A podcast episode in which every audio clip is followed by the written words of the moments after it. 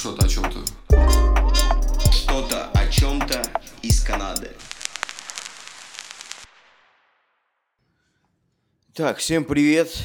Это очередной выпуск подкаста «Что-то о чем-то из Канады». А, Снова я, Дмитрий Бондаренко и... Давид Липовецкий, снова здравствуйте. Ну, здравствуйте. И у нас сегодня в гостях а, молодой человек, перспективный видеограф, а, хороший друг, а, грибник.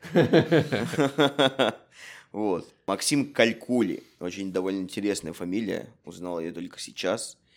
И расскажи немного о себе, Макс. В общем, э, я из России, из Ульяновской области, приехал в Канаду в 2017 году, уже основательно. Я закончил э, специалитет э, в своем городе в России по специальности экономическая безопасность. Э, И сразу после того, как получил диплом, буквально через пару дней сел на самолет и прилетел сюда. Окей. У тебя был какой-то план сюда, в Канаду? Или почему Канада? А, Как получилось? А, В 2016 году а, у меня посетила мысль, возможно, куда-то уехать жить из России. И так как у меня папа с Марокко, я думал, то, что будет неплохо, ну, туда переехать. А, В Марокко. Да, в Марокко. Интересно. А, Я думал насчет этого перед тем, как я туда съездил. Но после я туда ездил два раза, ну, где-то по месяцу или по два там находился каждый раз. В принципе, для путешествия очень хорошая страна, там красиво, там вкусная еда, добрые люди. Но жить там не так-то оказалось просто. То есть э, мой папа, он в Россию приехал в 90-х годах, учился в медицинском университете, Я встретил мою маму, и они поженились. И в итоге он как я понимаю, выбрал Россию, потому что сейчас, в данный момент, он а, поехал и опять учится в медицинском уни- университете, но уже не в Самаре, а в городе Пермь.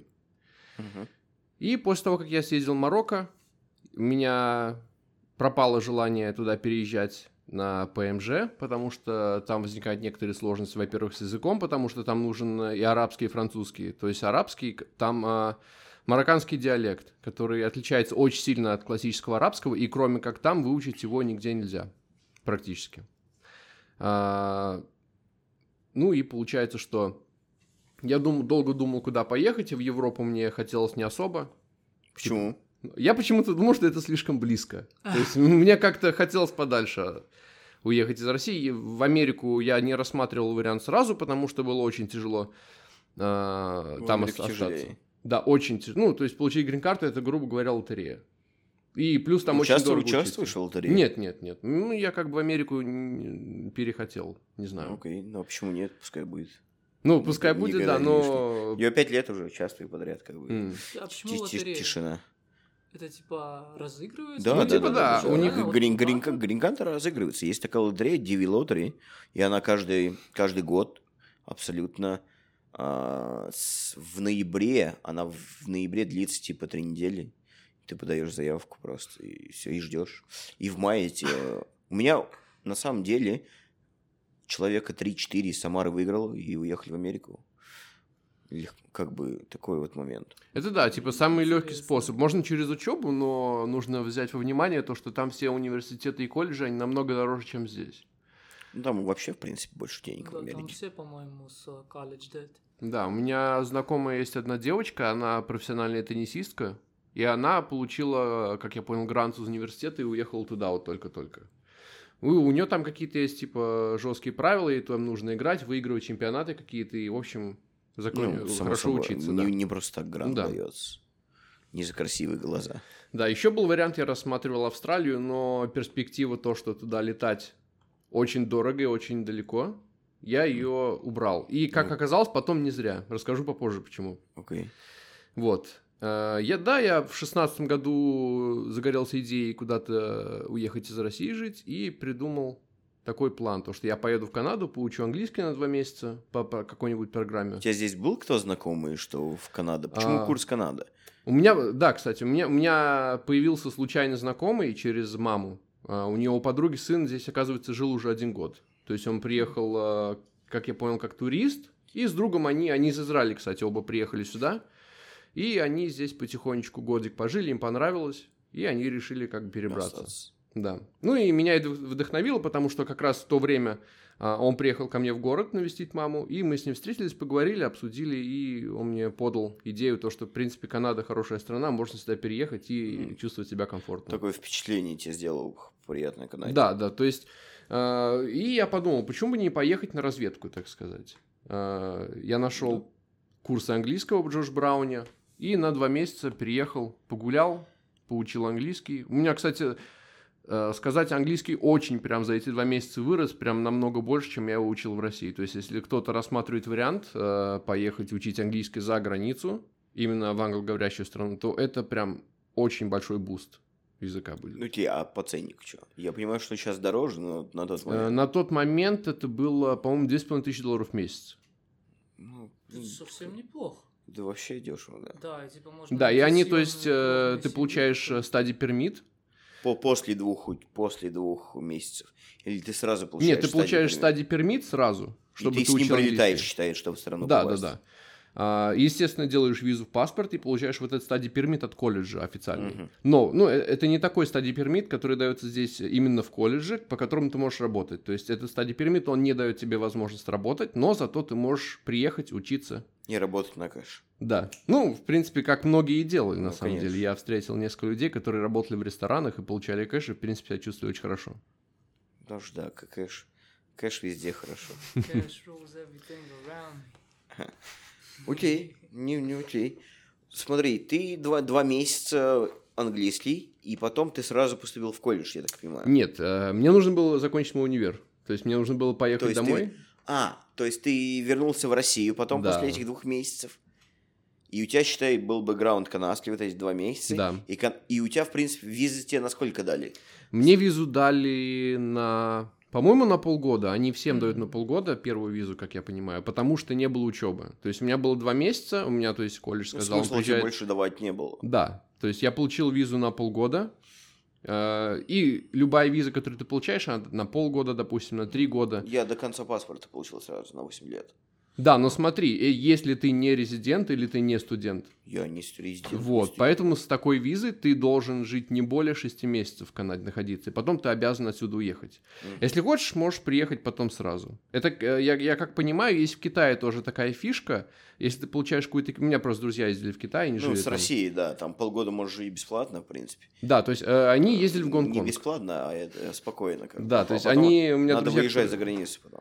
Да, у меня которые друзья э, жили в Китае, и у них тоже нужно было выезжать, они все вместе ездили в Гонконг на 30 минут туда-обратно. Да, да, да, да, да, да. То есть такие дурацкие правила, но тем не менее э, это было легально, то есть э, и вполне, в принципе, удобно. Приехать, поучиться и уехать обратно уже с впечатлениями. Мне здесь понравилось, я несколько друзей завел, э, с некоторыми я продолжаю общаться до сих пор, хотя э, большинство уже разъехалось по своим Обра- странам. об- обратно? Да. Остались на самом деле немногие. Ну, потому что то, что сейчас здесь происходит, я думаю, мало кому нравится. Вот. И потом я приехал обратно в Россию э, после летних каникул, пошел в универ заканчивать. Закончил универ и сюда. Ну, окей, а в какой колледж поступил? Я приехал... Также в Джордж Браун? я Нет, смотри, я, я, мне нужно было английский опять, потому что у меня не было IELTS. IELTS или то, У меня ни И- того, ни того не было. Ну, чтобы поступить сюда, ну, нужен лучше IELTS, да, скорее всего. А на самом деле без разницы. Без А разницы, что да. это IELTS? Это и Э, вступительный экзамен, вступительный экзамен по английскому. Проверка, окей, проверка окей. твоего языка. Вот, то есть как получилось? Э, у меня ближайший пункт, где можно было готовиться, был в Самаре. От Мгм. моего города до Самары 160 километров. То есть мне нужно было либо туда переезжать и там Самару. жить, учиться. Да, то есть именно подготовиться к IELTS. Потому что в моем городе не было ни одного педагога, который именно готовил к сдаче экзамена. Потому что Окей. там есть специфические правила, ну, то есть все знают. Максим из. Димитровграда, если что, и Да. поэтому все самарские, я думаю, э, кто меня слушает, все знают, откуда это, какой это город. Вот. И как получилось то, что я приехал сюда опять учить английский, чтобы поступить в колледж. Мне пришлось идти в школу, это ILAC школа, она находится на Шер- Блур и Шерберн, Мгм. то есть это в даунтауне. А, окей. Вот. И я туда ходил полгода, потому что у них была программа. То есть вместо того, чтобы сдавать IELTS или TOEFL, можно было просто... Ну, внутрянку сдать и как бы их канадский, Да. и с канадским этим поступить. Да, то есть, но... Потому что ты уже здесь находишься. Да, да, да. Но проблема в том, что ты не можешь как бы просто сдать экзамен и идти сразу в колледж. Потому что у них программа ступенчатая. То есть, это, ну, разумеется, это сделано, чтобы больше бабок с себя выкачать, но это так, в принципе, работает. У них есть некоторые ступени, там, 2.1, 2.2, 3.0, 3.1 и так далее. То есть, если ты Мгм. получаешь... а, то есть, ты ходишь учиться, грубо говоря, как в школу, там, с 9 до часу а, каждый день в течение, ну, понедельник, э, пятница. После того, как ты сходил, у тебя в конце месяца проходят экзамены. Абсолютно можно сказать то же самое, что TOEFL. То есть там идет э, listening, идет reading, идет... э, Speak and write. Нет, спикинга там не было по той простой причине, потому что у нас были презентации. То есть мы каждый месяц готовили презентацию какую-то, и нам ее за- засчитывали как спикинг. Но остальные все, там, multiple questions и так далее, все это у нас было в конце каждого месяца. И мы сдавали. Если мы сдали хорошо, перес- перескакивали 50%, мы проходили на следующий курс. И Который- как, как долго курсы длились для того, чтобы поступить в колледж? А, Мне пришлось полгода, потому что у меня английский был не такой хороший, и мне приходилось немножко больше учиться. Плюс э, учиться я не особо люблю, потому что я делал очень много за последнее время, э, когда я приехал в Канаду. И поэтому я больше, так сказать, познавал культуру. То есть, ну, учиться, у меня были какие-то успехи, я сдавал, грубо говоря, на тройке все. Но, тем не менее, я сдавал, постепенно проходил, и в конце, э, когда я сдал уже экзамен, уже было решено то, что все, я выпускаюсь, у них оказалось еще одно новое интересное правило, то, что если я сдал экзамен, я обязан остаться еще на один курс, на один месяц. Обязан. Да, обязан, иначе как бы это не считается, что ты закончил. Это, эта программа называется Pathway. Последний босс. Pathway. Да, типа, да, после, типа как последний босс в игре. Ты должен его одолеть, и тогда все. Окей. Ты, тебе какой-то сертификат об окончании этой Да, школы у дают? меня есть сертификат об окончании этих курсов, но, к сожалению, он никакого особого особой роли в моей жизни потом не сыграл. То есть я его не мог использовать там, когда на пиар подавался. Окей. Он- У тебя по- потом какой у тебя шаг для миграции пошел? Вот, потом Ты я уже поступил в колледж. Да. И потом, как, как э, проходит проц- процесс поступления в колледж? А, И- для начала тебе нужно найти колледж и найти программу. Окей. То есть ты ищешь там Хамбер, Сенека, Шеридан, что тебе интересно, смотришь программы. Они, кстати, не все available. То есть тебе приходится ждать... Available именно для этого сертификата. Не-не, именно для того, чтобы поступить. То есть программа может быть либо закрыта, либо ее набирают там на следующий год как-то. То есть в Ага, этом году окей. ее нету просто. Ну, не Ну, открывают. уже... у- А, просто даже не да, открыли, просто да? Не, не открыли, да. То есть у них э, есть какие-то То правила. есть ре- ресурсов каких-то не хватает, наверное. А, возможно, да. Может, не знаю, преподаватели нашли. Ну, не суть. А, в общем, ты ищешь колледж, ищешь программу и э, пишешь им письмо. Благо в этой школе, кстати, а, были адвайзеры, то есть это люди, которые тебе помогают с твоей программой. Так сказать, советники. Типа да, советники. Они тебе помогают, они тебя направляют, и как раз э, с помощью этой школы они за меня сами даже подавали документы. То есть мне ничего не нужно было делать, я Окей. просто пришел, сказал, я хочу в этот колледж, вот такая программа, она Они всё доступна? Они говорят, да, доступна. Я говорю, все, давайте подавать. Окей, на, на что подался? Какой колледж? Я подался в Сенека колледж э, на International Business программу. Окей. Это то, что ты именно хотел, или это что было доступно, то, куда ты поступил? В принципе, на тот момент я это хотел, потому что я не знал, что это такое, и не знал, э, какие будут потом работы доступны с этой программой. Ну, кстати, а что это такое? Ты закончил, да? Да, я закончил. У меня была двухлетняя... Вот, кстати, объясню сейчас тоже такую небольшую тонкость. Когда ты поступаешь в колледж, у тебя есть выбор. Либо один год, либо два года, либо три года, либо четыре года. От чего это зависит? Ну, от того, хочешь ты или нет. То есть это ты, ты можешь сам выбирать. Какая разница между учебой, э, например, один год и трех лет? Те, это диплом там разный или что? В чем, Да. в чем преимущество этих А, годов? смотри, э, начнем с, с эмиграции. Ага. Самое простое. Если ты получил, э, грубо говоря, ты пошел на один год Но это учиться, достаточно для миграции. тебе дает рабочую визу на один год после окончания. Окей. Ровно на год. Ну и год достаточно для подачи на пиар. В принципе, да. Если ты успеешь найти работу, М. и если тебе дадут документы с, рабо- с рабочего места.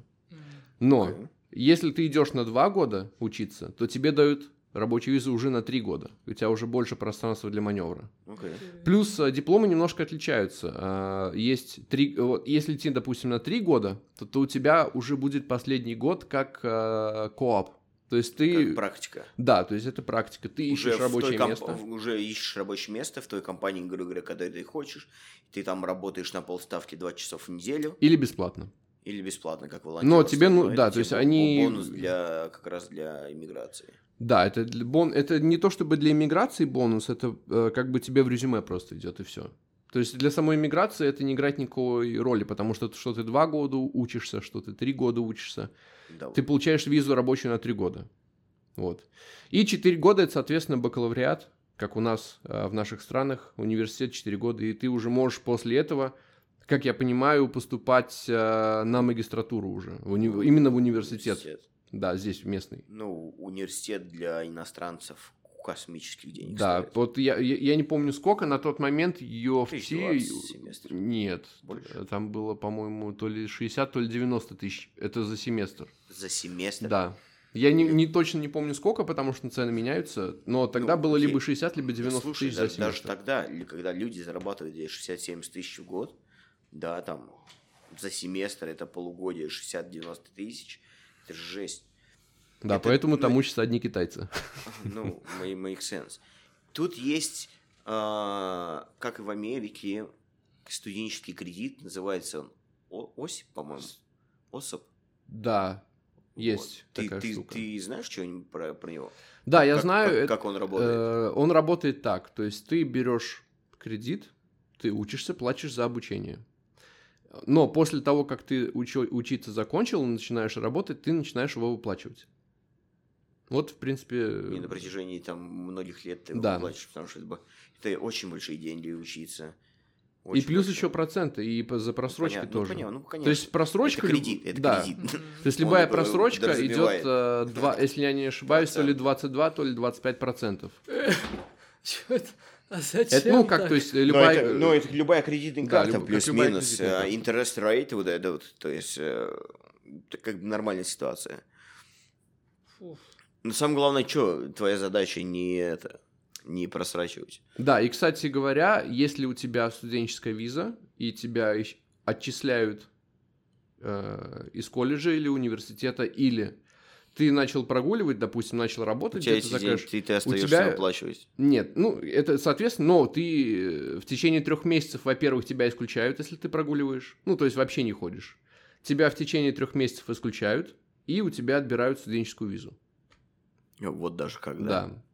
И сразу, типа, в Пирсон такой улетай? Ну или... да. Ну или ждешь, пока поймают. И А. потом уже улетаешь. Да. Ну, если деп- депортация, то это вообще очень-очень тебе печально Да. потом будет. Потому что Северная Америка будет закрыта, и, и Канада, и, и Америка. Что, скорее всего, Европа тоже посмотрит, то, что тебя депортировали из Канады. Мгм. Такая, да нахер ты нужен. Правильно? И это очень сложный момент такой депортации. Еще очень интересный момент есть э, со, студенческой визой, то, что работать, когда ты учишься в колледже, ты можешь официально работать 20 часов в неделю. Да. да, но больше не можешь. Если ты будешь работать больше, соответственно, Депортация. ну, да. Был такой случай, я читал, э, его показывали по новостям как раз, когда учился в колледже. А, Был какой-то индус. И он устроился куда-то на деливере, как я понимаю, возить вен. И, э, и компания заставляла вести лог э, твоих поездок. Логбук, да. Да, и его остановил полицейский и начал у него проверять документы и увидел вот этот э, логбук Ну, и много. прочитал то, что он работал больше 20 часов в неделю на эту компанию и, соответственно, его депортировали. Ну, это единичный это? случай, это, да, конечно, это, чисто показательный случай, Да, чтобы да, все да, неповадно все, было. все понимали, что Ага. это такое. У Ну, меня повезло. вообще не повезло. У меня друг, короче, есть путешественник а, из Самары. Он любит дикарем вообще и везде гонять. Вот. и Его один раз депортировали, по-моему, не помню откуда, либо из Вьетнама, короче, из, из Азии, из азиатской страны. И вы, не поверите, он эту печать, короче, иголочкой стирал в паспорте, и потом обратно туда влетел, в эту страну, и спо- спокойно тусил там. Вот, то есть, э, как бы на такие уж крайние меры шел. Вот, но вообще, конечно, депортация это, это очень, и очень плохо, это супер рискованно. Лу- Лучше не шутить с этим, иначе у тебя будущая жизнь ну, вообще под сильным вопросом. Не, ну ты можешь в Россию всегда вернуться. Ну, это понятно, ну, понятно, но потом ты из России, ты уже очень, очень будет сложно куда-либо выбраться. с Ну, где без визы только разве что. Ну, а российский паспорт не очень такой и сильный. Ну, я в Марокко без визы гонял. Ну, блядь. В Африка- Бразилию, кстати, да, кстати, да, Бразилию можно без визы тоже. Африканские страны, ну, такое себе для жилья. Мексика, по-моему, Бразилия, Это понятно. Это окей, Доминикана, это по-моему, тоже, Куба. Да, да, да. И все Кар- Карибские острова, они безвизовые. Вот. В принципе, много безвизового, но, смотря где. В- я но в Сент-Мартине был, там виза нужна. М. ну, тебя т- такой- тебе нужна виза. Ну, типа, да, ты приезжаешь, там тебя расспрашивают, где ты будешь быть, там могут не дать, могут не впустить. Ну, у тебя же израильский паспорт. Ну да. Ну, Да, э, там больше возможностей, Не, по-моему. ну, по-моему, они просто всех проверяют. такое, Не, не. Просто- Если безвизовый, то они не, не слишком дают, плюс-минус даются. М. Потому что э, они смотрят на средний поток людей, кто туда летает. Мгм. Туда обычно такие, ну, нищеброды, простите за такое слово, но не летают такие бедные люди. Мгм. Да на Доминикану, да? Там билет стоит туда-обратно, типа 60-80 тысяч рублей. Ну, А, если из России, ну да. да, это да. то есть, и, то есть им смысла нет вот там досконально проверять и что-то это. И то, что безвизовый, ты просто покупаешь билет через туроператора и спокойно летишь, Мгм. Если там на какой-то резорте. Это вообще не проблема, Да. абсолютно. Да, Ну да, вот. да, да. Ну что, возвращаемся к нашей главной теме. Работа в Канаде. Ну, вообще, давай, да. Да ну и учеба, и работа. Как бы, Да, и как- могу рассказать, кстати, про учебу, насколько был Давай, большой давай, контраст давай, давай, учеба в давай, России и давай, учеба давай, здесь. давай. Было очень интересно, да. потому что э, я когда учился в универе, нужно было ходить на лекции, нужно было слушать преподавателей, с в, ними в ругаться. любом универе. Ну да, такое. то есть, как бы нужно было не ругаться с преподавателями. И потом хорошо написать дипломную работу или хорошо купить дипломную работу. Но это вот ты еще про Россию говоришь. Да. Ну, там можно, в принципе, ругаться, но, конечно, не, ну, лучше не стоит. Ну, лучше не стоит, правильно. И тем более, я когда учился, у меня половина группы работала, если не больше половины, я а вообще ты не в, в ходила. Ульяновске учился или? А, в Димитровграде учился. Есть там университеты есть, да? Да, это филиал был э, УГСХ, этот э, государственный Се- сельс- сельскохозяйственный. Да, сельскохозяйственный.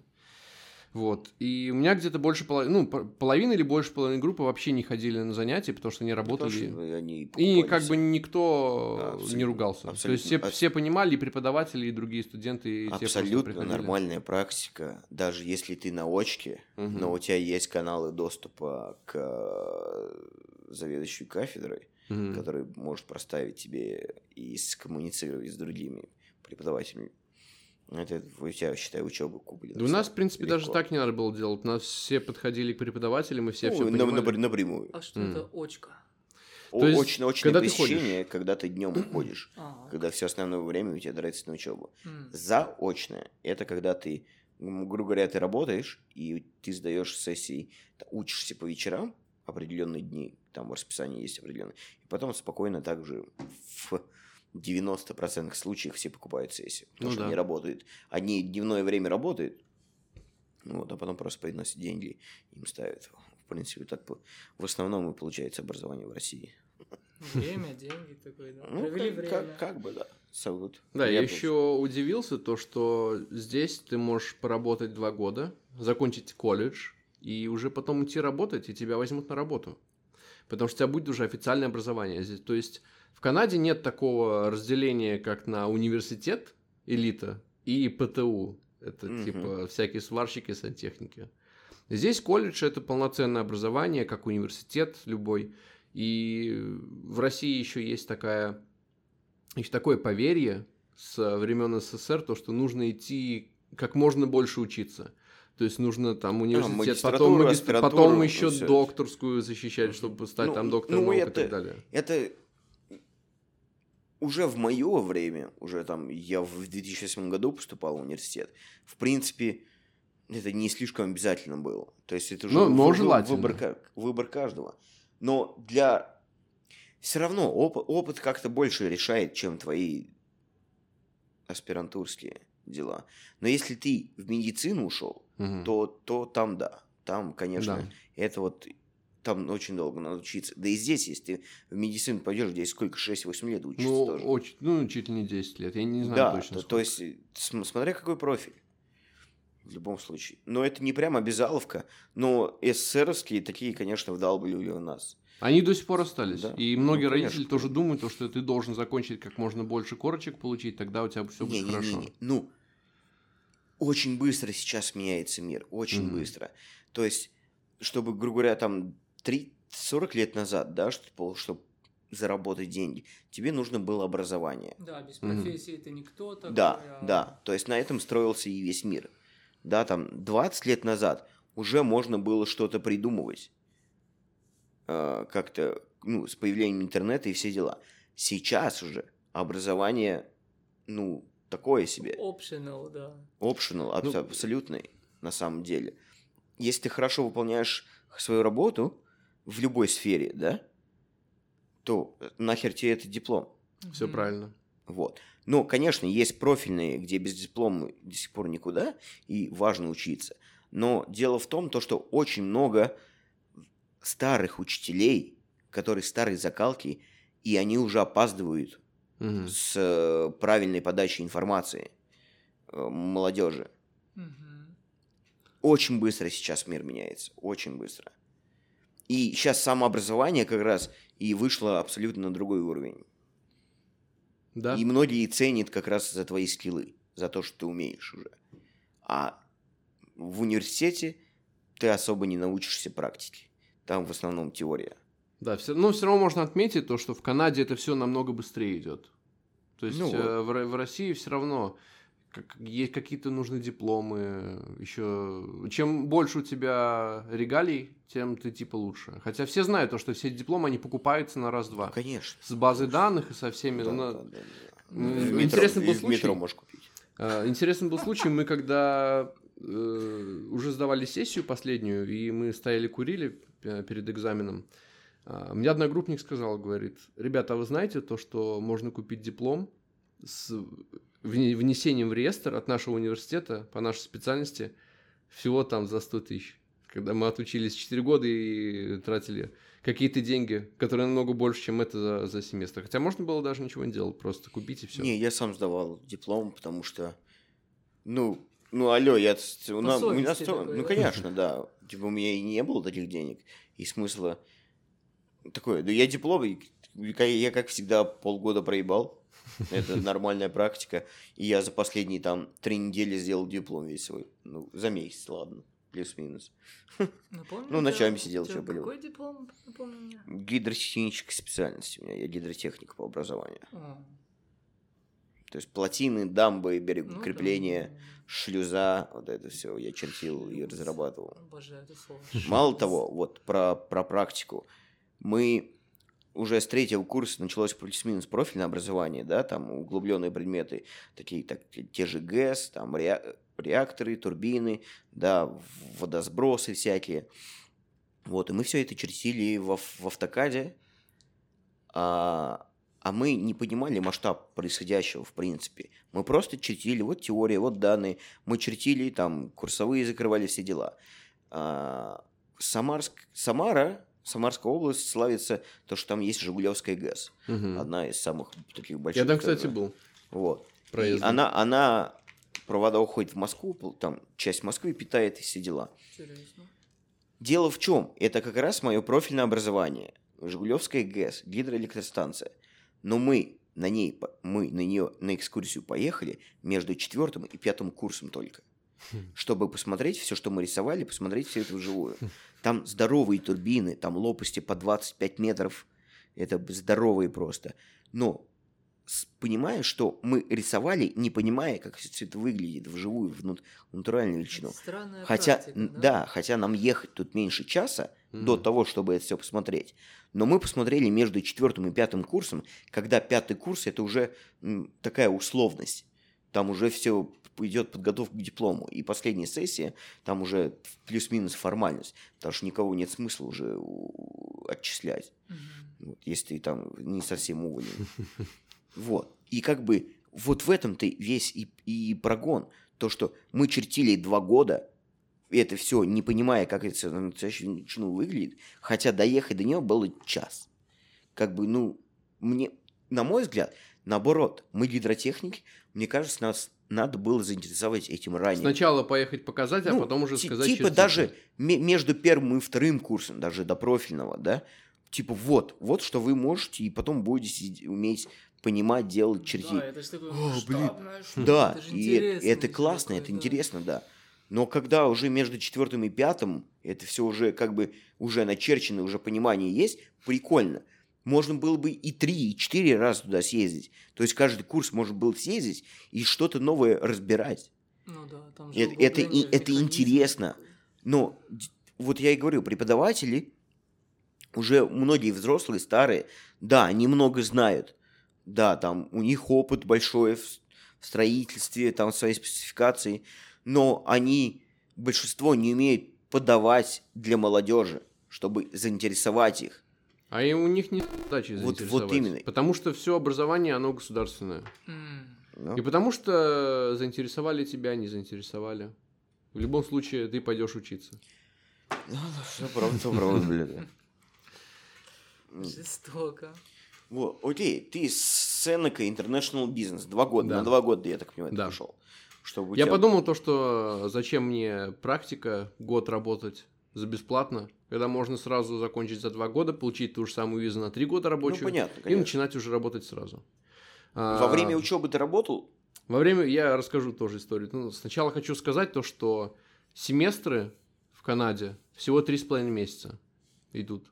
Прикольно. То есть а, ты... ебать, и то есть ты платишь эти деньги за семестр? Да. За три с половиной месяца ты платишь там 50 тысяч долларов, блин? Ну, в университете, да. Но в колледже у меня стоило семь с половиной тысяч за семестр. Ну, Как бы это окей, по-божески, но это все равно дорого, блядь. Ну да, это есть такое. Но зато ты получаешь официальный сам это это вот как раз самый сейф, самый безопасный способ перебраться в Канаду. Стопроцентная гарантия практически, если ну если ты не Ну, накосячил, тебя если не у тебя исключили. голова есть Да. на плечах. Но это стопроцентный случай, самый самый безопасный. Вот. Да, ну, э, я думаю, и по этому, по федеральной программе экспресс-центре как бы окей тоже. Ну да. Но И- ты, ты, смотри, ты потом, ну ты потом все равно по, по экспресс, ну, либо по Да, Антарии, я по экспресс-центре подавался. вот, в любом случае. То есть все дороги ведут, в, ну, по работе, Да. и через учебу ведут э, к, к экспресс-центре. Да. Либо есть тут вну- внутренняя антарийская такая же программа э, работников. Я не, я не знаю, как она называется, но... Skilled, э, skilled worker, типа Мгм. skilled Ну, share worker, по-моему, Вот, что-то типа вот. того. То есть у тебя вот два варианта. Либо антарийская, ну, провинциальную программу такую использовать, либо федеральную. Да. Но я подавался всё- на антарийскую, кстати. Вот. А и у нее там типа меньше баллов, да, там все дела. По-моему, да. У них есть... э, можно на обе сразу было податься и ждать, какая выстрелит, но нет смысла. Когда уже баллы все были, уже были все документы, уже ну, понятно, легче. конечно. Вот, по- еще по поводу колледжа расскажу то, что ты можешь, в принципе, пропустить каникулы, но можешь взять семестр офф. То есть ты можешь сам прийти и сказать, я хочу взять семестр отдыха, можешь идти работать. Full time. Да, full time. А Да. ты платишь за этот семестр? Нет. Вот, ты не платишь, ты идешь работаешь, если, грубо говоря, у тебя нет денег, ты решил немножко подкопить на учебу, тебе не хватает, тогда можешь пойти спокойно Окей. поработать. Ну, с- смотри. А, то есть тебе нужно отучиться 4 семестра Да, в целом. В целом. То есть это, грубо говоря, полгода семестра. За год Три с половиной месяца семестр. То есть, грубо ну, говоря, 7 месяцев. за год можно закончить чуть, Ну, чуть- ну- чуть меньше трех семестров. То есть моя общая учеба была полтора года, хотя программа была дву- двухгодичная. Ну, ты двухгодичную программу, грубо говоря, Закончил за можешь зайти за, за, за год с хвостиком. За, за полтора года я закончил, да. Я поступил в мае, и на следующий год я закончил в октябре. А, ну, блин, ну это, это удобно. Да. Дов- Довольно-таки удобно. И как бы да, здесь ты ничего не купишь. Самое интересное различие Здесь, то, здесь что надо все сдавать, да. И, и как бы считается то, что здесь ты должен набрать по оценкам 50%, и все, ты прошел. Если в России ты не сдал предмет, тебя отчисляют из университета, правильно? Ну, плюс-минус, да. Плюс-минус, да. Там есть передача с комиссии и так далее. Да, да, да. Здесь, если ты не сдал предмет, ты берешь его на следующий семестр дополнительно, платишь за него деньги. О, окей. Как Вот. бы. И можешь хоть э, за один семестр, допустим, взять себе там 10 предметов Ну, это и сложно, ходить их сдавать. сложно, да, ну, сложно если ты хочешь закончить быстрее, то есть это э, такой вариант. Можно набрать из следующих все Ну, в семестров. твоих руках, все в твоем тайм-менеджменте, все в понимании, как ты сможешь с этим всем справиться. Да, в принципе, мне, мне понравилось Довольно, учиться. да, довольно удобно. Довольно удобно. Очень, можно сказать, было интересно, потому что преподаватели, которые ходят, а, есть типа, ну, скажем, философ, да, который и в Африке философ, который где-то преподает там по разным университетам и еще заходит в колледж пр- преподавать философию. По- помимо Коль. У него есть основная большая работа какая-то. Ну, типа, и да, он- и по- скажем, и- он в университете преподает. Или он работает а, в каком-то там музее, не знаю. Но большин- так как я учился на международный бизнес, у меня большинство преподавателей было с бизнес-бэкграундом. То есть здесь в Мгм, Канаде мгм. нету такого понятия, как full-time professor.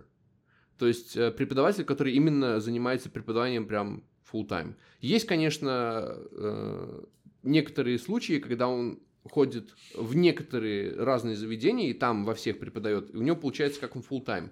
Но конкретно преподаватели, которые ходят э, с 9 до 5, 5 дней в неделю, потом проверяют Ну, таких нет, таких нету. Поэтому у меня э, специальность была и международный бизнес, и у меня преподавателей половина, которые преподавали профильные предметы, по, там, по логистике, по документам, Мгм. по, прав... ну, а, по Были международному русскоязычные бизнес-праву. преподаватели.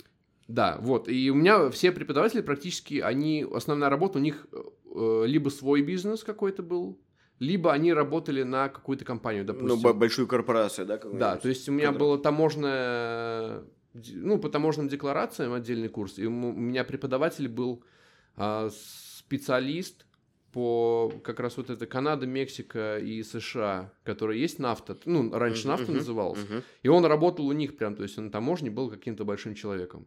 Хм. Вот, и он к нам приходил, очень прикольный мужик, ему лет 60, канадец. Много И он нам рассказывал. рассказывал, да, преподавал. И самое интересное, что атмосфера, она больше такая веселая. То есть они не пытаются себя запугивать, то, что вот ты там не сдашь, что ж там экзамены, все, давайте сейчас. Нет, все спокойно приходят, Ну, там, рассказывают, шутят шутки из, из э, своих...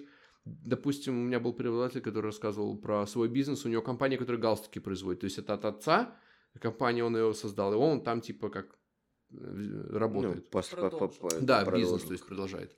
И он нам рассказывал очень много интересных э, жизненных случаев, как он То, на то, что, то, то, что и нужно. Да, то, что и нужно. лучи.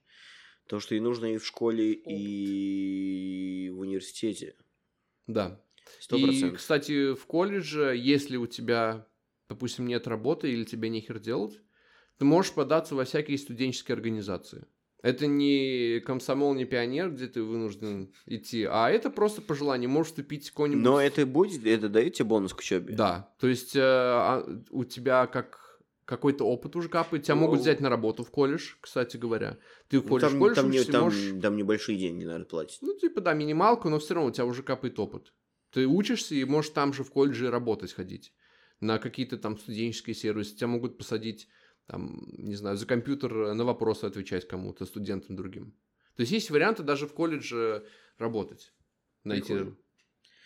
То есть очень э, это э, как бы Ну, такой, дип- это, дип это большой бизнес. на самом деле. Вот эти колледжи именно в Канаде, это очень большой бизнес, потому что они настроены, чтобы э, международных студентов приглашать, за- зазывать, и с них тянуть бабки за учебу и давать им документы. Да, да, Да, да, да. конечно же дешевле учеба обходится, да? Конечно.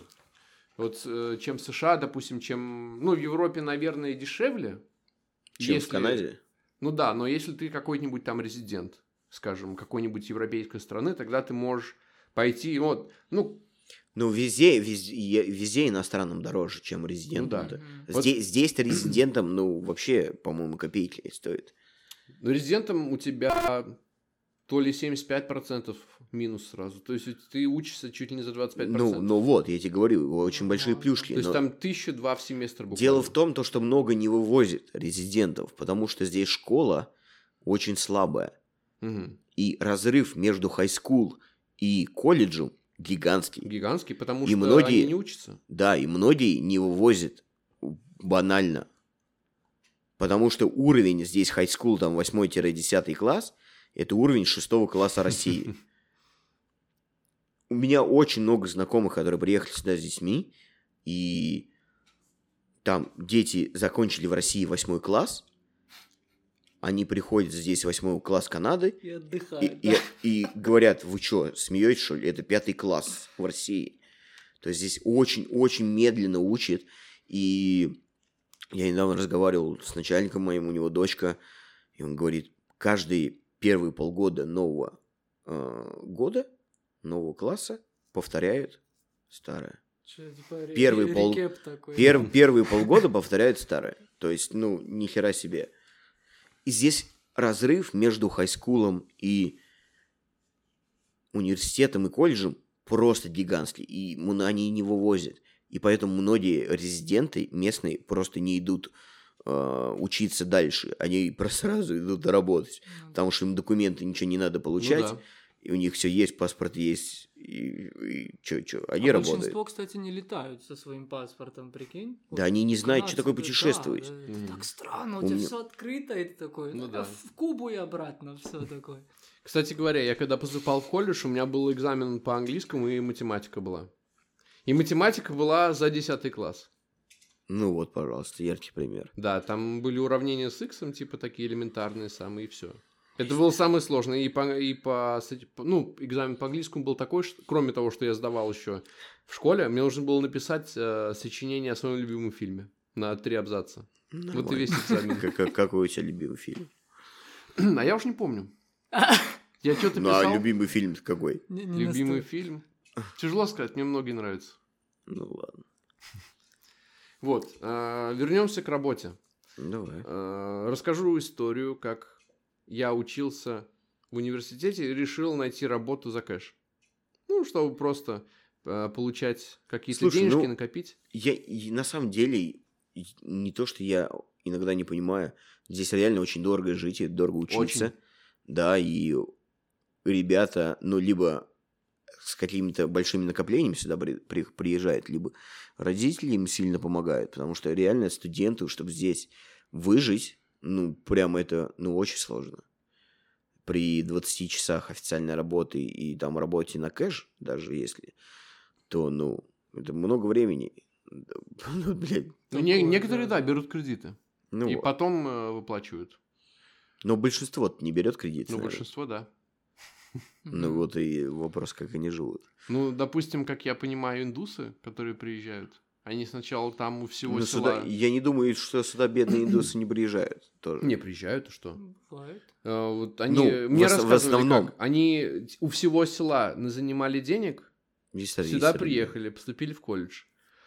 И даже вот, типа, ну, учеба, скажем, там, 7, 7,5 тысяч за семестр. Они не платят сразу 7,5 тысяч. У них платежи там по 100, по 200 долларов. Они в течение семестра работают и отдают. И еще выплачивают долг на родине тем, кто им занял, чтобы они приехали. Кроме того, живут они там от 6 до 10 человек Ну, это я снимают знаю. и это, платят это, по я- 200 это- долларов. Это, я знаю. Поэтому им как бы вообще хорошо. А что здесь по поводу общак, кстати? И сколько здесь общаги Мне стоит? рассказывали, а, общаги стоили больше, кстати, чем однушку снимать. То есть там, Серьезно? по-моему, А, да? было то ли 1600 В тогда, месяц? то ли В 2000 в месяц? месяц, да. В месяц? Это- да, это в это- общаге? Да, это, дороже. жестоко, чувак. Это очень дорого. Резиденция она дороже. Их Я, я почти переехал в резиденцию Райерсон. У них, короче, в даунтауне есть резиденция, она такая, ну, На, типа, я, я, я, на Янг такой. Дандес, который... По-мо- По-моему, да. Не-не, подожди. Ну, Где-то там в даунтауне, короче, там Окей. э, комнатка за 600 долларов. Причем классное помещение такое. э, Заходишь, living-room, э, kitchen и две комнаты, типа, не разделенные living-roomом. 600 долларов, и мне чувак сказал, у него знакомый Дин. А, Дин это, как перевести? Заведующий. Директор, типа, что ли, или как? Походу, да. Такой заведующий всем университетом, типа, ну, такая американская штука. И он говорит, типа, да, может, я смогу тебе устроить, типа, как будто прописку в э, универе, и ты сможешь там жить за Мгм. 600 долларов. Я думаю, конечно, студенты, студентки, чего бы и нет. Но 1600 это жестко. А Где это так? Это, по-моему, в Сенке было. Жестко. Потому Ну, что я смотрел. Ну, это, это жесть. Я думал, они Это дешевле, очень конечно, чем жестко. квартиры и ком... Не, ну, не, они- я думал, они дорого, примерно как дорого. комнаты там, типа... Ну да, типа у тебя 600, комната, и 800, у тебя да. сосед есть. То есть вы вдвоем живете. Слушай, ну... Меня, Ну, знаешь, я что меня больше я всего дешевле. убило? Меня больше всего убила парковка, 400 долларов за семестр на территории колледжа. Да, реально, там 375 или 380 было. Не, помню. грабеж еще. Хочешь, хочешь ездить на занятия? э, Плати. Плати 400 баксов. За жопу. Да. Ну, я так понимаю, ты жил в даунтауне, да, там? Да, я жил в Даунтауне, где поэтому- City Hall прям. Поэтому особо не, не нуждался в машине-то. Нет, у меня ме- метро было прям выйти из дома, минуту пройти и все на метро. Ну, потому что в даунтауне А потом я машина переехал не- не- уже- невыгодная штука. А потом я уже сюда, кстати, переехал, на Sheppard-Yonge, где мы находимся. И отсюда мне было ехать уже там полчаса. То есть на метро до Финча, оттуда на автобусе до, до Сенеки буквально там 10-15 минут и все. Вот. Давайте расскажу, как я за кэш искал работу ночную. Давай, давай, давай. Да. Вот так как нужно было учиться. У меня... Да, кстати, еще такой нюанс. В России тебе просто дают расписание в универе, и ты ходишь. А здесь Мгм. ты можешь его сам составлять, как тебе удобно. Но опять же, в зависимости от того, что свободно. Допустим, у тебя есть работа в ночную смену. Или в вечернюю смену, скажем. Или утреннюю смену. Ты можешь себе выстроить расписание так, что у тебя сначала будет работа, а потом вся учеба вечером, допустим. И бывало там, у некоторых людей были курсы там в 10, в 11 вечера. Они А, ездили как, в а, как, а как преподаватели тогда? Преподаватели к твоему расписанию тогда Да. при это- То есть есть э, преподаватель, и он говорит, когда вроде как, ну, насколько я понимаю, когда он может прийти. Да, makes sense. И И тогда... ты, и ты в это время ставишь себя Да. как раз. Э, Все в зависимости от курса и от преподавателя. Есть Окей. преподаватель, есть курс, все, можешь ходить. И в большинстве случаев оно от- открывалось буквально для всех, то есть для всего колледжа все расписание открывалось в какой-то день определенный. И кто успел, тот успел, а кто не успел, тому самое дурацкое время, самые плохие преподаватели. Кстати, да, ты можешь выбирать преподавателя еще, потому что на один предмет бывает несколько. Хм. Бывает плохой, хороший и средний. И мне несколько раз попадалось так, то, что я не успевал выбрать, и мне приходилось э, ходить в неудобное время с плохим преподавателем, скажем, там, где перерыв 2 часа между курсами. То есть ты вышел с э, Ни хера не сделал. курса, и тебе нужно еще 2 часа ждать, чтобы на следующее занятие пойти. Шестого. Вот и, быв- и бывало такое у меня даже, то, что я приходил в 8 утра в колледж, а уходил там в 5-6 вечера, потому что мне большие были эти промежутки между уроками. И я как раз подумал, то, что нужно, значит, искать ночную смену, потому что у меня дурацкое расписание, я его не успел сделать. И буду искать. Начал искать э, работу ночную, думал, где же это все делать. И тут мне попадается тарантовка. Ну, есть такой сайт. Вот, зашел на Тарантовку, начал искать и нашел объявление «Ночная смена в пекарне». Думаю, ну, неплохо. Позвонил, это оказалось агентство. А, по, по трудоустройству они меня взяли резюме, со мной э, пообщались по телефону и сказали, мы тебе позвоним. Я говорю, так что с работой-то? Они говорят, а это типа другая, если там что-то будет, мы тебе позвоним. Я думаю, ну ладно. А, сижу, жду. Через некоторое время мне звонят, говорят, вот есть работа, хочешь, приходи сегодня. А я говорю, а график, а куда? Мне дали адрес, сказали, приходи в 8 вечера, домой идешь в 5 утра. Или приходи в 10 вечера, домой уйдешь в 7 утра. Я подумал то, что это, в принципе, неплохо. На ночную смену там поработать. И подумал, да, почему 9 нет. часов работы. Ну да. Пекарня это жестоко. Пекарня Вот. жестокая штука. да. А, Сначала я пришел на собеседование. А, Там был русскоговорящий владелец пекарни. Я, ну, я зашел, сел в комнату, он что-то сидел в телефоне, ковырялся, я ему рассказал. Он говорит, ну, давай расскажи про себя. Я ему рассказал, то, что там учусь, там с России приехал, универ закончил. Он меня не слушал. Потом в конце, о, ты все закончил, да, все, молодец. Ты принят, выходи на работу завтра вечером. В чем, в чем заключалась твоя работа? Работа моя заключалась в том, чтобы стоять возле конвейера, из которого выезжали сырые кусочки, ну, сырой хлеб, Тесто. готовый, тесто сырое, да. Его класть на поддон и все. И это 9 часов. Монотонной такой работы. Да. Уф. Вот, сейчас расскажу подробнее, что было дальше. Я пришел, встретил э, коллектив, половина филиппинцев вообще по-английски не говорят. Один, ну, кое-как, то есть мексиканец один вообще не говорил, прям совсем. И было еще пару человек с СНГ. Э, Была такая русская женщина лет 50 из Латвии, и она тоже была очень... Сначала была недружелюбная, Ну, как знаете, то есть в России заходишь в любой какое-нибудь там государственное Да, учреждение, когда тебе нужно бум- взглядом бума- сверлит. бумажку Тебя получить. проверяют. такой, Да. Вот. И вот э, в этом коллективе меня поставили у станка, сказали, все, стой, будет выезжать хлеб, клади его на поддон. То есть э, станок примерно находится на уровне груди, а поддон находится на уровне лодыжек. То есть нужно было нагибаться. Вот.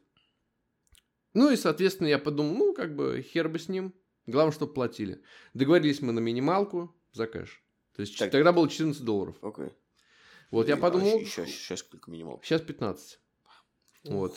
Я подумал, то, что, ну, как бы хер с ним, буду ходить, работать, потихоньку заработаю себе на отпуск.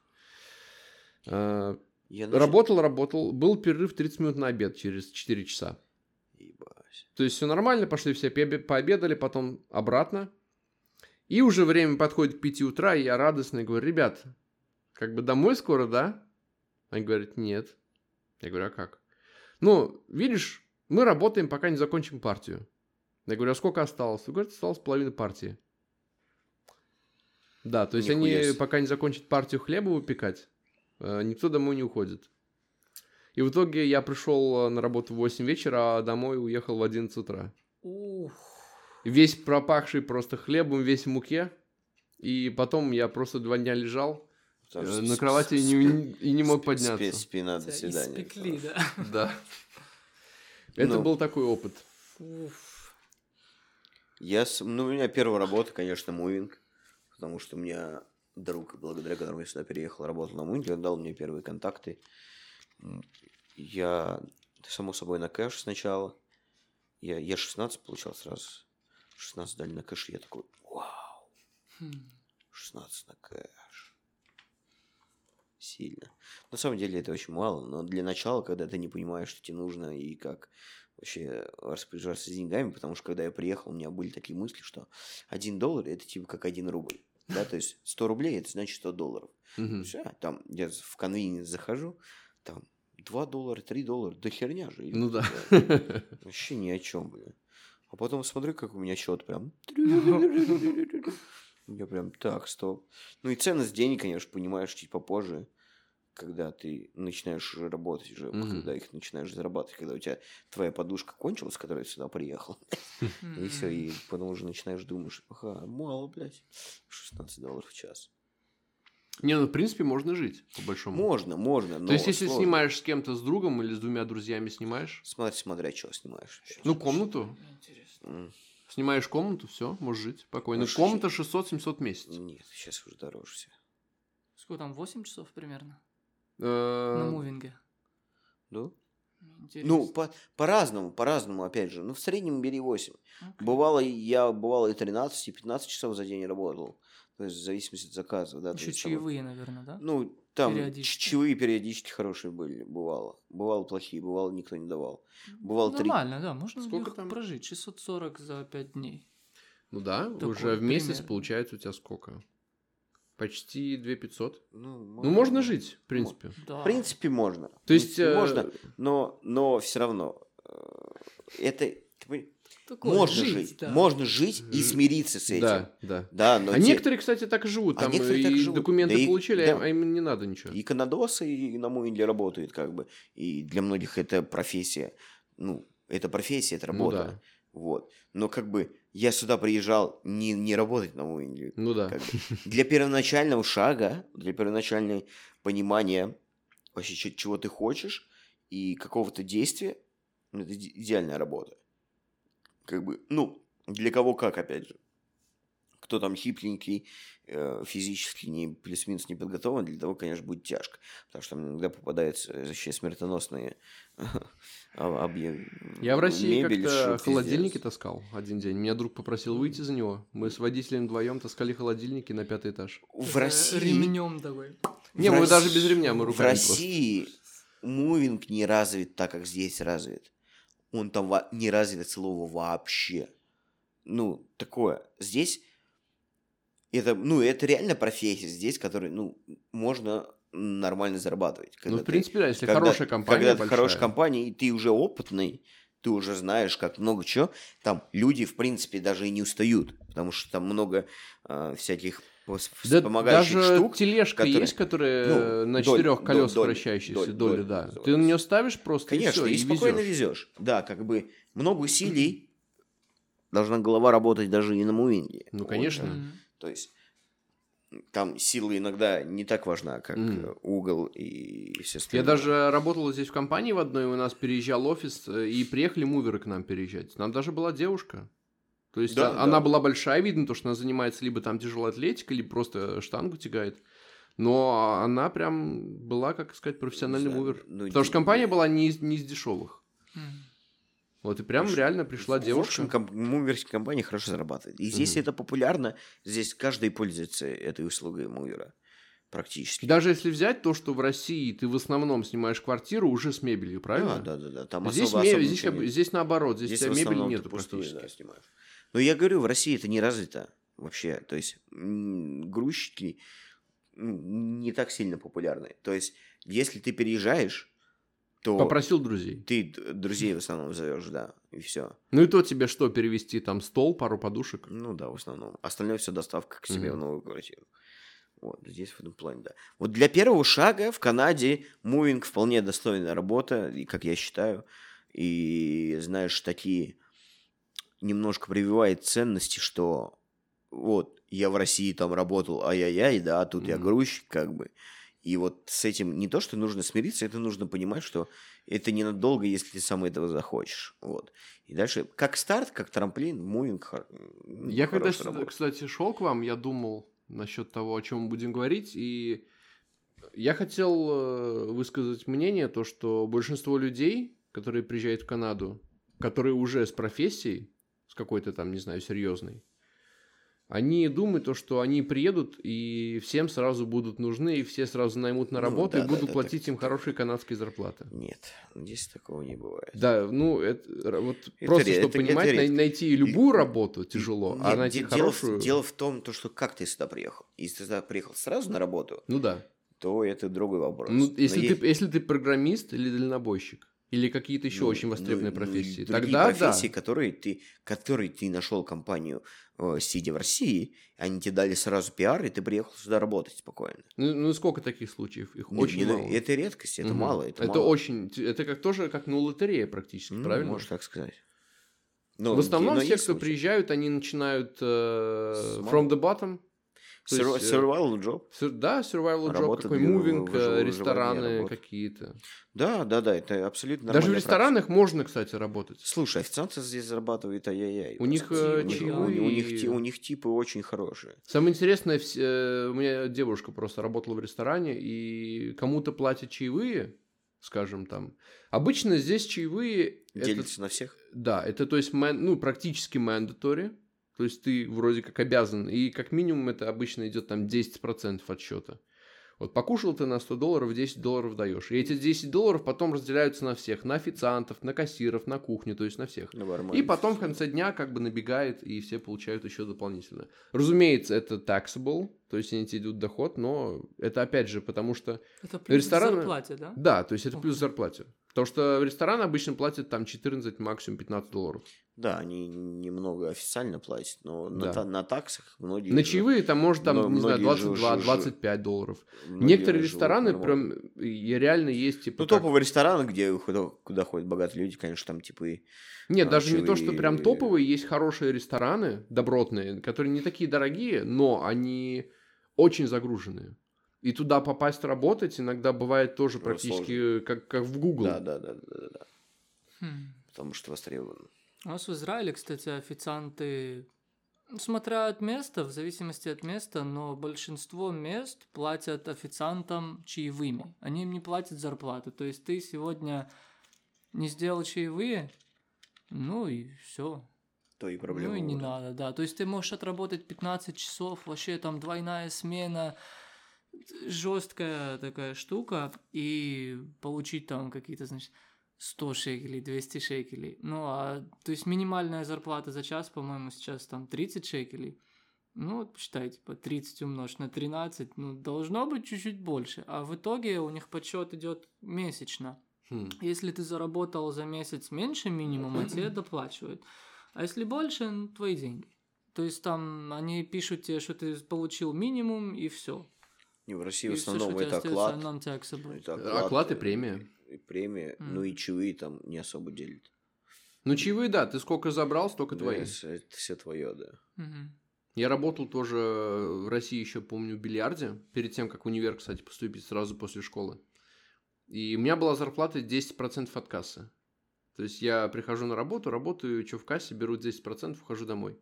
И один день я ушел э, домой после ночной смены с 50 рублями.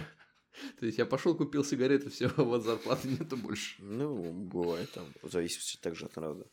Не, здесь как бы нет. Здесь э, прям официально тут в любом случае ты получаешь минималку и какие-то либо комиссии, либо чаевые, либо что-то еще. Ну, то есть без денег ми- тебя вот хорошее, что в Канаде есть, это то, что без денег тебя не оставят на любой работе. То есть ты в Ну. любом случае минималку свою ты получишь. Сто процентов, да. Здесь это все пулю в пулю получается.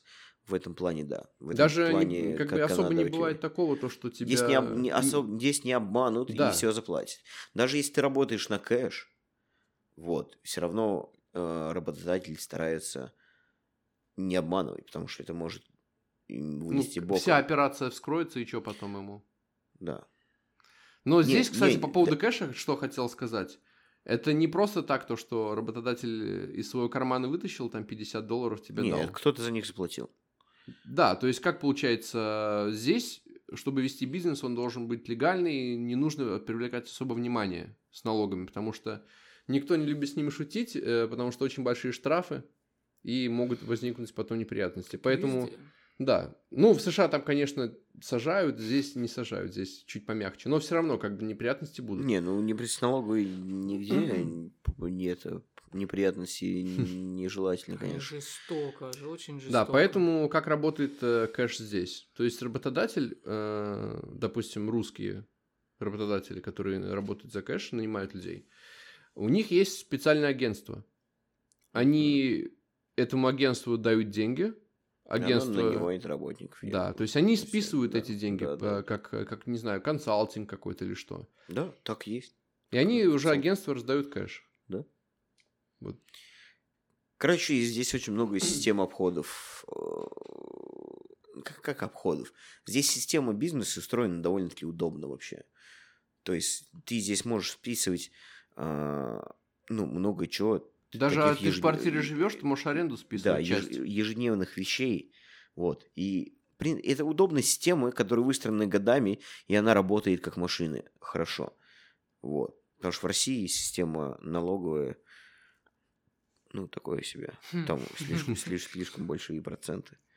Там, не, есть, конечно, там списывать можно, типа там э, dental какие-то эти. Это, это не сделано удобно. Да, это неудобно. То есть В тебе не России- говорят, что так в России это безумно неудобно. Тебе нам там надо собирать вообще кучу информации, и помимо тех же чеков, которые просто здесь нужны чеки за эту транзакцию, Ну которую да. ты хочешь списать, и все. А там это целый колоссальный процесс, которым просто всем. Даже можно чеки, заниматься. даже инвойс. Можно просто написать на бумажке Ну, и понятно. сказать, вот там мне за- я заплатил столько-то, столько-то. И там поставить роспись, и все, вот тебе документ.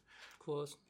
То есть есть инвойс, прям можешь его в, Да, в- да, в да. Word набросать быстренько. И, А от вот руки всё. написать можешь? Нет. Да, можно от руки даже. То есть очень От удобно. того-то, тому-то такая-то сумма. После пекарни ты что-то находил? Что-то где-то Я работал? пытался. Я пытался есть искать работу. Я даже ходил, у нас в колледже были А на выставки. что ты жил? А мне помогли родители. Надеюсь. Да. В этом плане мне, конечно, повезло. Ну да.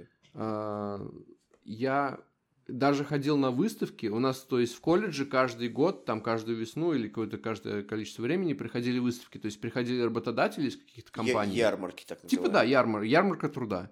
Приходили работодатели, у них ставили небольшой столик, там клали свои визитные карточки, буклетики, и студенты подходили, общались, давали свое резюме, и если тебе повезло, тебе позвонили, и тебя пригласили.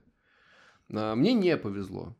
Хм. То есть я ходил туда три или четыре раза, одевался костюм, Ну, галстук, красиво. резюме напечатал несколько штук.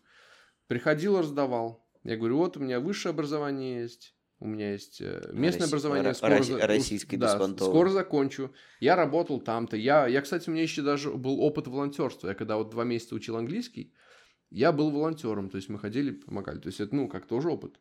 И в итоге э, мне не повезло, меня никто не выбрал, не перезвонил мне. Я даже пытался отправлять имейлы им. А, мно- а а много других выбрали, ребят? А, какой да, про- это- какой процент забора был? А ты даже не знаешь. Т- Ну, это, вот эта информация, да, эта информация от тебя ее скрывается, потому Нет, ну- что... Ну, подожди, ты же учился с э, одно- одногруппниками. как Ну раз. да. Ну, ты... Ну, тебе не, скажет никто. Одногруппники не скажут, что они Нет. работают? А Смотри, такая тема. Я когда Это учился, у чё, меня блядь, за 70, дружба? 70% X-Files. одногруппников были индусы. Понятно все. Остальные там 20 были китайцы и 10 еще отовсюду. Можешь не рассказывать дальше, блядь. Да. Понятно все. То есть индусы, они с тобой дружили только Надо- когда хотели списать у тебя. Надо было в шоколад Аленку ему подож- подогнать. Да, да, да. Если слушал предыдущий подкаст второй, то там... Референс. Да, да, да. Рефрен. Короче, да, а, и они особо как бы не дружелюбные были. Поэтому в колледже не было таких отношений дружелюбных с одногруппниками. Были, конечно, несколько друзей, с которыми я там бывало общался, ну, общаюсь до сих пор. Но в основном все друзья мои основные, они у меня со школы английского, как ни странно, который Мгм. учился, Ты готовился с к ними учился, нет? Да, у меня А, много друзей, и, и русские ребята, и там тайванец есть один даже, с которым мы общаемся. То есть много кого я встретил там. В- Именно когда учил английский, потому что все, э, ну, у всех одна цель выучить английский, поэтому нужно больше разговаривать. Поэтому все пытаются как-то друг с другом дружить, ходить на какие-то там э, тусовки, Ну, такой нетворкинг, нетворкинг вне, Да, вне, да, вне, да, да. вне универа. Это было очень Мне прикольно, колледж. очень весело. У нас там были тусовки, мы гуляли э, и так далее. И плюс еще, кстати, школа сама там раз в месяц организовывала как- какой-то ивент. Либо там все ходили в кино, либо в ресторан все ходили. Либо ходили на ну, какую-нибудь выставку все вместе. Ну, то есть группу набирали, брали преподавателя, он типа как ответственный. И он нас водил куда-то, либо в ресторан, либо на вып... там в кино, либо еще куда-то. То есть, ну, Школа налоги списывала. Ну да. Любаться. Вот. А еще были всякие вечеринки тематические, там Хэллоуины были. Ну, там- понятно, это такая Ну, да. студ- студенческая канадская жизнь. Да. А в колледже наоборот. а, в это, да, в колледже наоборот. Там не было ни, ни хрена практически. Там, Там э, времени не было, чтобы это, наверное, Ну, делать. ну да. Потому что много... Учеба здесь реально, как мне говорили, она прям, ну, ин- очень интенсивная здесь. Да. Очень-очень много всего. Поэтому времени даже иногда на работу не, у некоторых не хватает, потому что учеба приоритет в любом случае. Да, но хотя бы радует, что тебе нужно всего порог перейти, и все, ты как бы уже ничего не должен. Смотри, ну, порог у тебя получается, когда... ты- 50% порог всего, по оценкам. Ну, это тебе в, в конце, по, по истечении всех четырех семестров тебе... э, Нет, оцен- каждый семестр. М. На А. каждый предмет, каждый семестр у тебя должна быть оценка не, не меньше 50%. Ага. И, кстати, преподаватели в большинстве случаев, они шли навстречу. И если ты там даже самый раздолбай, который там работает, который пропускает, ты можешь подойти, спокойно поговорить и Ну, сказать, так, так и так. поговорить. Да. И они, в принципе, тебе помогают. Но, опять Мгм. же, зависит от преподавателя. У меня были преподаватели, которые, ну, во- вообще не шли на контакт. То есть они сказали, ну, все, типа, у тебя как бы меньше 50%, так что Ну, Иди это опять, за- иди, от- бери, от учись. человека зависит в любом случае. Я не знаю, есть От ли пода- от подачи, от какая-то у них квота, потому что я думаю, что, ну, разумеется, колледжу выгодно, когда ты провалил какой-то предмет, и ты его взял опять, заплатил опять деньги, и на следующий семестр ты его взял. Но это как бы опять такая теневая тема, насколько это, я не знаю. Разумеется, они не могут тебя заставлять там каждый, ну, как бы каждый предмет тебе не давать возможность сдать, но я думаю, что какие-то у них есть у преподавателей квоты на это. Ну, сто процентов. Они говорят то, что нам нужно там, чтобы там на следующий семестр там 5 студентов взяли твой Окей. предмет опять. Окей. Это такая, ну, я так думаю, это, конечно, Ну, ты вот точно не знаешь. да, Окей. Получил диплом. да, Всё, Начал у тебя есть диплом работу. International Business. да, с колледжа То есть это считает и экономист, Это не, бизнесмен. не- это не экономист, это, можно сказать, логист. логист. Логистика, Окей, окей. То есть м, у нас какие были профильные предметы?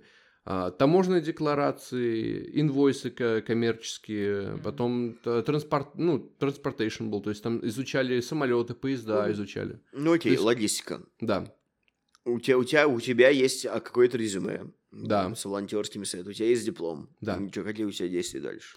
Дальше ты начинаешь искать работу. Тебе, тебе дают, тебе дают work permit. Да, ты ждешь, пока тебе его дадут. Мне его, я ждал с, с октября до января. И все. Но пока ты ждешь документы, ты полное имеешь право легально находиться и начинать уже работать. Full time начинаем. Full time, да. Ну, окей, окей. То есть ты только закончил, уже можешь идти Ну, работать. это full time. формально себе главную бумажку получить. Да. То есть я даже специально И узнавал тебе, work, и тебе work permit с октября дали, Мне его Или дали си- с января. когда пришел, да? Да, с то есть и мне даже немножко, так сказать, Ну, три месяца тебе подарили. да, можно подарили, сказать. можно сказать. Ну да, у меня был с января до января через Ну, три года. то есть, окей. 2023, по-моему, январь там был как раз. Вот, и берешь резюме, идешь на сайты, регистрируешь себе LinkedIn профиль. Кстати, у нас по этому был отдельный курс, то есть нас учили делать LinkedIn себе. Прикольно. И идешь, ищешь компании, подаешься, пишешь, берешь э, резюме, пишешь э, cover letter, типа Мгм, как мгм. сочинение к резюме. И все, подаешь его разным компаниям, ищешь работу. Но опять же, я нашел на Тарантовке. Тарантовка спасает. Потому что, а- опять, опять же, не повезло мне найти на Indeed, Таран- на LinkedIn. Тарантовка это, короче, местная Авито. Да, это... Нет, это э, получается как... Ну, Авито работа, наверное, какой-нибудь такой, да. Да. Ну и там же и недвижка, и машины, Да, но это и, только и, рабо- и работа, да, только русские. Ну я говорю, Ну да. Тарант...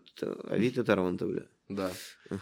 Вот, искал я искал работу и нашел работу в компании.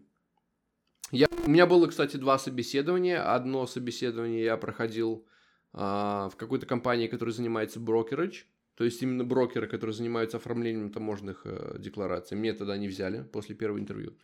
И второе собеседование у меня было в компании, которая производит э, какие-то мюсли. То есть Made Good, по-моему, называется, они, может, видели в магазинах. М, Такие, ну, не знаю. типа как батончики. Я, я понял. Вот. Э, Тоже меня на, на логистику хотели туда взять. У меня было два собеседования. Я сначала по телефону, потом я лично туда приходил. В итоге меня туда не взяли тоже. Ну и я начал подавать э, на тарантовке, смотрел, какие компании, что получше. То есть, опять же, у меня, я знал, что я могу пойти на любую работу там, и мне, в принципе, дадут бумажку. Но я хотел именно научиться чему-то по специальности. И поэтому я искал что-то ближе к специальности, не мувинг, который мне 100% скажет, ты у меня будешь год работать, давай, пошли, только где Ну, там, ты там таскать будешь. Да. А именно хотел найти что-то такое, где можно Ну, понятно. развивать У профессию. тебя, у тебя остался интерес к этой профессии? На данный момент, да? Да. Нет. Вот. А, Да, как получилось? Нашел э, маленькую компанию, которая продает на Амазоне и занимается э, душевыми кабинами и теплый пол. То Окей. есть она их перепродает на Амазоне, и еще у них есть небольшой магазинчик. Слушай, перепродажа на Амазоне это вообще большой бизнес. Очень много, Огромный. очень много людей, блядь, там вообще нормально зарабатывают. Вот где работала компания, э, ну, как бы так сказать, больше 5 миллионов оборот в год На перепродаже. на перепродаже. Опа. То есть, если этим заниматься вплотную, то можно хорошие деньги зарабатывать. Ну, Но опять опять же, там есть свои нюансы, свои тонкости, нужно уметь маневрировать, так скажем. И вот я нашел эту работу, пришел на собеседование. Э, Со мной проходил э, собеседование хозяин компании, он из Израиля, но из Израиля. оригинальный из, из э, Беларуси. Вот, он переехал в Израиль, потом переехал сюда и вот открыл компанию, начал заниматься. Евреи завоюют мир. Sorry Он- in advance. Он начал продавать э, из гаража, из своего сначала, Как Стив Джобс. да, и потом уже переехал в офис. Ну и начал, соответственно, понятно. набирать команду. Потихоньку, помаленьку Да. пораскрутился. Вот, я начал работать там. Э, Я бы не сказал, что это прям легкая работа, особенно с микроменеджментом. То есть в компании прям огромные проблемы с микроменеджментом. И это такую атмосферу задавало. И еще такая была проблема, то, что когда ты начинаешь там работать, ты становишься разнорабочий. То есть ты работаешь в Ну, офисе, это- а на это- складе это- нет людей, поэтому иди-ка на Это склад. русская компания. Да, таскай коробки. В принципе, мне платили нормально, мне на старт дали уже 16 официально, то есть, и у меня это уже, Не, это ненормально. ну, я сидел за компьютером. То есть, с 9 до 5 сидел за компьютером. Там 16 официально, там минус налог. То есть, Ну да, получалось на очень, 15. Очень... Но, как бы, я не расстраивался, потому что Ну, понятно, это твоя первая опыт. работа, это опыт. Да, и работа, на опыт. иммиграцию И опыт самое главное для миграции. Да, потому что мне он да. сразу сказал, тебе что нужно подписать, подпишу, только оставайся у меня на год. Ну, это как, как Эл- Элмия, получается. Как что? Элмия. Разрешение на работу у определенной компании. А, большинство приезжает как раз через это. То есть. Элмия, это ты... В большинстве случаев это рабство на два года. Ну да, Ты подписываешь, и ты не можешь уйти. да. И, и как бы тебя не а, юзали, Мгм. ты не можешь уйти. Либо, ли- ли- либо, либо домой уезжай, в обратно в страну, откуда ты приехал, либо терпи два года работай. Вот много так людей и работают. И их эксплуатируют очень-очень сильно. У меня было абсолютно то же самое. Ну, Я Уф. хотел оттуда уволиться несколько раз, я уже подумал то, что как бы насрать на эти документы. Главное отсюда уйти быстрее. вот, вот, вот. Я, конечно, искал работу постепенно, и в итоге даже ничего не нашел за полтора года. Хоть у меня уже был опыт работы в Канаде, было канадское образование, все равно. Наверное, некоторые подписчики скажут, что плохо искал. Да, плохо искал. Ну, Ну, все зависит от тебя в любом случае. ну конечно, можно Какое подавать, э, не коли- знаю, количество 24 часа в сутки Да, э, количество, сидеть. количество попыток. Да, но опять же, как бы новые работы ты не придумаешь, чтобы на них подать, правильно? То есть у тебя есть какое-то количество работ, на которые ты можешь податься именно по специальности. У тебя там, типа говоря, больше шансов Ну, у тебя попасть. есть еще самообразование, что ты можешь расширить свой профиль, плюс-минус, Мгм. Плюс-минус, да. Чтобы... Ну и Photoshop в помощь тоже. Можно всегда там что-то приписать, что-то придумать, выдумать. Да, вот как у нас Игорь был, он говорит, приходит на работу, ты монтажер? Да, умею. Все в процессе. Ну В да. процессе, э, Да, когда да. жопа, жопа горит, ты быстро Ну да, конечно. а, адаптируешься. Вот, то есть можно было и так себя в пекло кинуть, там уже по, по ситуации. Да, я, я вот, кстати, тоже начал свою эту карьеру фотографом, видеографом. Чувак звонит, типа, ты умеешь снимать видео? Я, Конечно. Ну давай, приезжай. А у меня дома даже программы нету монтажировать, ничего. То есть камера, я в жизни видео не снимал. Он такой, когда, да, знаю, там что-то, ну, наж- нажму на кнопку, и что будет, то будет. Ну, в итоге научился. Вот. Что рассказать про канадский опыт? Я приехал сюда, короче, строить студию. У нас а, был чувак, еврей, кстати, тоже. Он а, нас спонсировал. Договор был такой. Мы строим на втором этаже студию, на первом этаже есть магазин для вейпов. Ну, вот эти электронные сигареты. И мы построили эту студию. Мы там получали какие-то гроши просто на проживание, пока мы строили студию, занимались музыкой. Но в итоге чувак, который расписался за магазин, он смылся. Он просто сказал, я не хочу, я не буду, магазин теперь мой, потому что он был типа канадский резидент, на него списали магазин. И там были огромные проблемы, чуваки за ним полгода гонялись. Я успел поработать в этом магазине. Интересные нюансы по поводу вейпов. Тогда именно легализация была, и поэтому все, что связано с курением, было под строгим контролем. Тогда запретили курить вейп внутри здания, то есть к нему начали относиться как э, к сигаретам. И был очень строгий контроль над э, продажами. У нас была какая-то... ам, у нас не было оригинальных там этих э, flavors. Они потому что очень дорогие, и на них нету типа resale value хорошего, потому что тут есть гигантские компании, которые Мгм. занимаются вейпами уже 10-20 лет. Поэтому, ну окей, ты можешь купить wholesale там за 10% меньше. То есть, ну, за каждый вейп, который ты продаешь, ты делаешь там, ну, мизерные деньги. Я ушел, извините. Вот, короче, первый опыт у меня был а, магазин по вейпам. Потом я работал на телефонной линии в бизнесе, который продает траву, потому что это здесь легально. Хотя работа была нелегальная, но поскольку это такое серое пространство, за продажу тебе просто дают эм, файн. Срок. России. Это штраф? Да, да, штраф. Тебе просто дают штраф. Там ты продал меньше, чем 28 грамм, штраф. Ну вот я этим занимался достаточно долго, где-то полгода. В итоге я переехал, я вот делал а, вот разнорабочий, да, как ты говоришь, работал в warehouse, шофером, бейбиситером. Это все одно рабо- одна работа, типа. Потом я там занимался фотошопом, а, фотографиями. Ну, как раз на евреев, да? Было. да, да, да, да. Ну там было весело, так много опыта там, логистика, очень много логистики было. И в итоге я начал работать только фотографией, видео, дизайном. Сейчас работаю в дилершипе, ам, машины продаю. Ну, ты не продаешь машину. Периодически. Кому-то продал. Кому ты продал? Да, получил Еще и salesman. Я когда только начал работать э, в этой компании, Как, в который ты год работал. да, ну, на пиар, да, Разнорабочим. разнорабочим. Но в основном моя работа была в офисе. То есть я занимался листингами, потом звонил, выбивал деньги с курьеров. То есть э, поломали посылку, я звоню, выбиваю деньги. Коллектором, да, подработал. Коллектором, да. И на складе еще, получается, работал. Ну и немножко тоже там в фотошопе лазил, чтобы сделать картинки для продукции. Ну, на Amazon. То есть мы продавали на Амазоне, на eBay, на Wayfair, тоже канадский сайт типа такой небольшой. Да, и в, но в основном все продажи шли с Амазона, конечно. Вот. А, Самое интересное, э, у меня такой был краткий инструктаж, так сказать, введение в бизнес от э, хозяина компании. Он ко мне подошел, говорит, Макс, а, вот тебе трекинг номер, Canada Post, позвони. Они нам должны 10 долларов. Смотри, Макс, у тебя зарплата 16 долларов в час.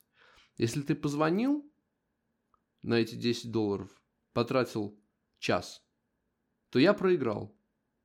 А если ты выбил эти 10 долларов за 10 минут, то я, говорит, в плюсе. Так что, чем бы ты, говорит, не занимался, кому бы ты ни звонил, всегда на это смотри. 10 долларов, тебе не больше 5 минут на это. Вот так. Классная Ну, практика, ну, мне это нравится. это это да, бизнес. мне Это бизнес, нравится. да. Нормально.